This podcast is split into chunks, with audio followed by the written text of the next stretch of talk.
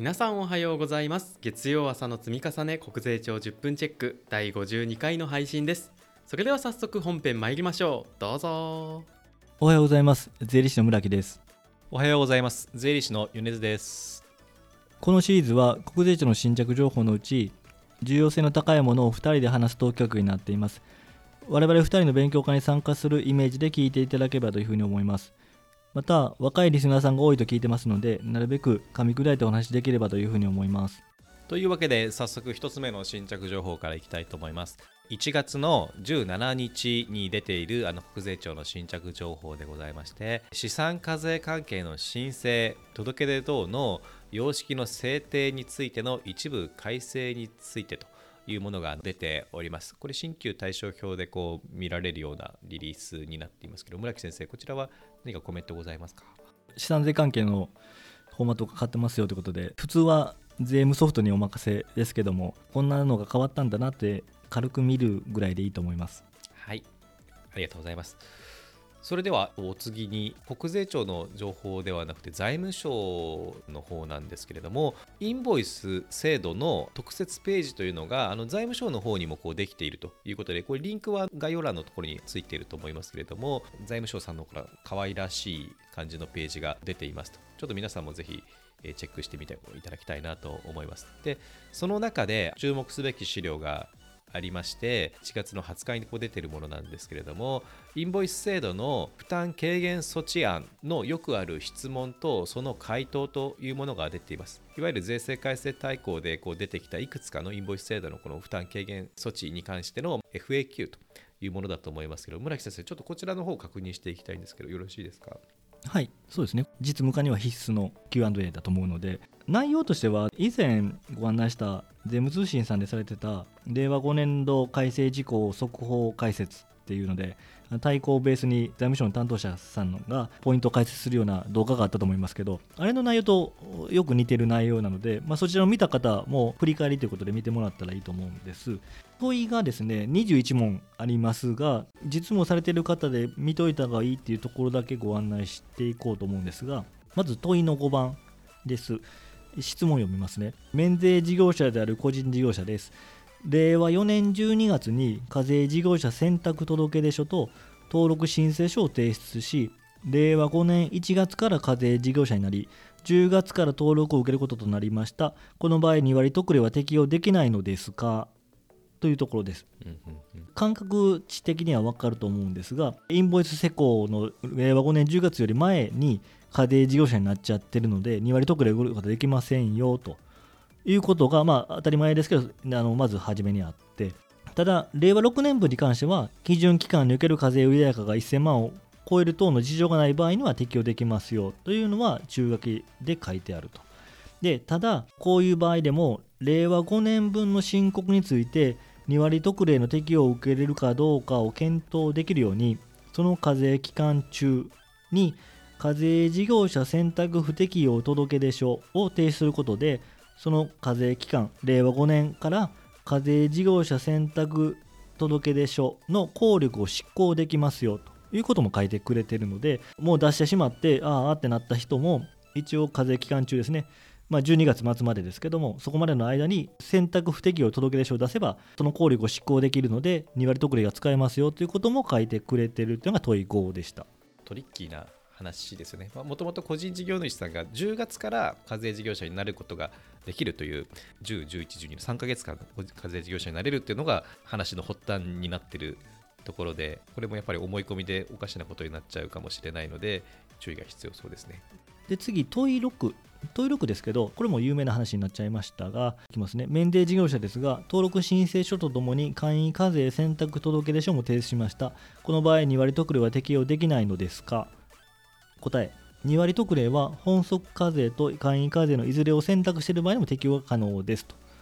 いうことで最後に簡易課税制度選択届出書を取り下げる必要はありませんということが書いてくれているということで安心して選んでくださいねということになってますで問い7もそれに関連するんですけど免税事業者である個人事業者です。登録申請書令和5年10月1日登録とともに簡易課税制度選択届書を提出していたところ申告時に2割特例と本則課税を選択適用できるようにしたいのですがどのような手続きをすればよいでしょうかということで、まあ、簡易課税選択届出しちゃってるけども申告時に2割特例と本則課税を選択適用したいんだというこの点で考えてると。どうすればいいですかということで、え答え、簡易課税選択届出書は、その届出書の提出可能な期限までは取り下げが可能ですと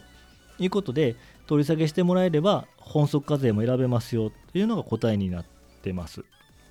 で、この問いで私だけかもしれませんけど、面白かったのは最後に実務やってるといろんな取り下げ書出すことあると思うんです。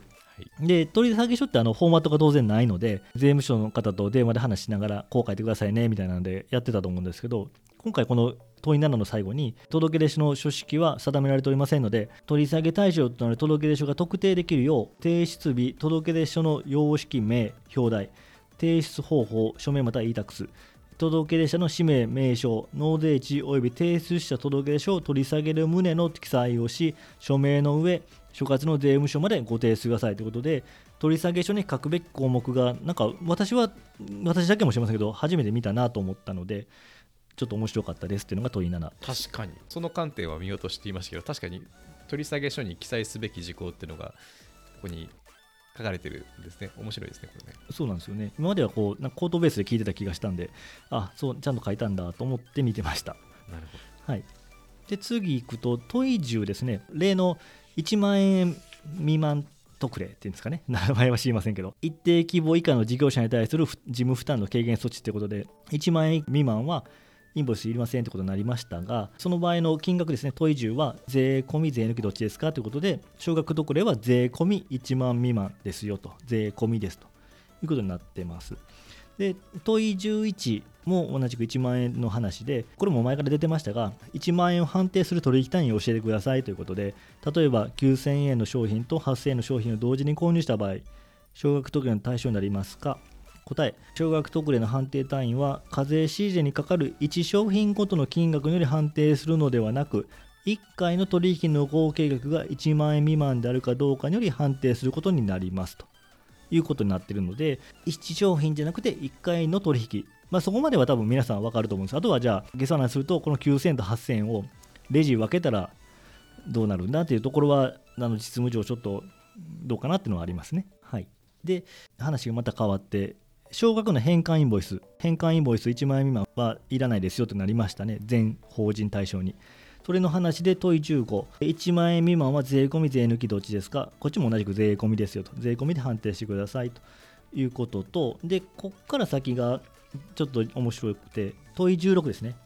問い16、売り手が負担する振込手数料も対象となるのですか売り手が負担する振込手数料相当額を売上値引きとして処理している場合は、返還インボイスの交付義務免除の対象となります。これはご存知の通りだと思います。次、問い17、実際こう振込手数料引かれている場合に会計処理で売上値引きで処理する事務所と支払い手数料で処理する事務所あると思うんですけど、まあ、その時の話が問い17ですね。問い17、売り手が負担する振込手数料を支払い手数料として処理する場合は対象になりますか？答え、売り手が負担する振込手数料を支払い手数料すなわち課税仕入れとして処理している場合にはそもそも返還インボイスの交付は必要ありません。なお支払い手数料として仕入れ税額控除を行うためには金融機関や取引先から支払い手数料にかかるインボイスが必要になる点について変わりはありません、まあ、ただ少額特例の対象になりますよ。ということが書いているので支払い手数料処理する場合は原則通りの処理が必要だというのが10問17じゃあということで問い18売り手が負担する振込手数料を会計上は支払い手数料として処理し消費税法上は対価の返還として取り扱うことができますか。ご質問の通り取り扱って差し支えありません。ということで会計上は支払い手数料処理してその消費税区分を売上の対価の返還にしとけばそれはそれでいいですよと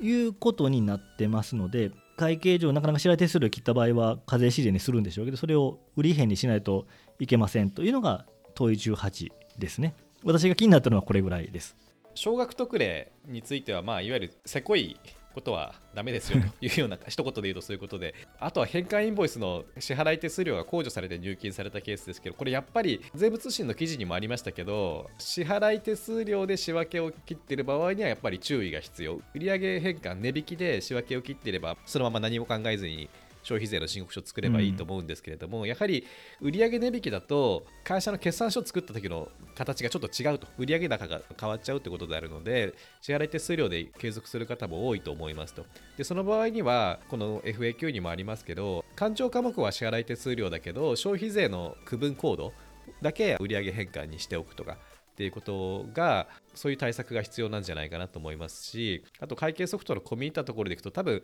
支払い手数料の補助科目とかを設けておいてで補助科目ごとに消費税区分って設定できたりするじゃないですかデフォルトが。だからその支払い手数料の中の負担分みたいな風にしておけばその補助科目さえ選べば自動で集計されるというような形にしておこうかなと思っております。これあのリスナーの皆さんからもちょっとこれ具体的にこういうふうに対応するつもりだよみたいなのがアイデアがあったら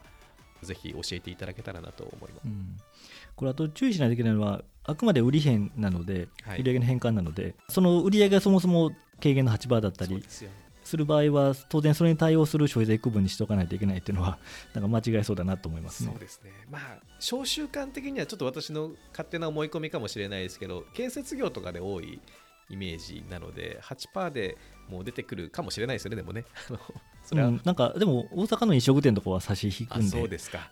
地域柄もあるですねそれはね。そうですね。はい。なるほど。はい。というわけで今回は財務省のインボイス制度のページをメインに取り上げていきましたで今後も税務通信などで情報収集していきましょうと。このポッドキャストは月1回のこうまとめ撮りをしておりますと。4月の配信分は今週23日木曜日に収録を予定していますのでこの番組のフォームでお寄せいただいたメッセージも今週23日までに投稿していただければ次回の収録で取り上げられますのでぜひお待ちしております。皆さんからのメッセージいつも楽しみにしてます。それと先々週の配信から募集をスタートしているリスナーの皆さんが取り上げてほしい税法条文と取り上げその取り上げてほしい理由もお待ちしてますのでお願いします。皆さんのご投稿お待ちしております。それでは月曜朝の積み重ね国税庁10分チェックそろそろ終わりにしたいと思います。あのよく確定申告終わったから時間できましたかって聞かれること多いと思いますけど確定申告期間中に通常業務が止まってたんでそれをやらないといけないということで 忙しいっていうのはあの皆さん分かっておいてほしいですね。はい。ありがとうございました。ありがとうございました。はい。国税庁10分チェック第52回の配信でした。村木先生からもコメントいただきましたがこの勉強会で取り上げてほしい税法の条文を募集しております取り上げてほしい理由もありましたが一緒に教えていただけますと嬉しいです。次回のまとめ撮りは今週木曜日ですのでそれまでにフォームからご投稿ください。アプリでお聞きの方は概要欄からスペシャルサイトでお聞きの方はご意見ご要望ボタンからよろしくお願いいたします。もちろん税法の条文ではなく皆さんの近況報告や年度末の振り返りを送っていただいても結構です。皆さんのメッセージ楽しみにしております。すでにお送りいただいた方はありがとうございます。取り上げるまで今しばらくお待ちください。それでは今週も無理せずやっていきましょう。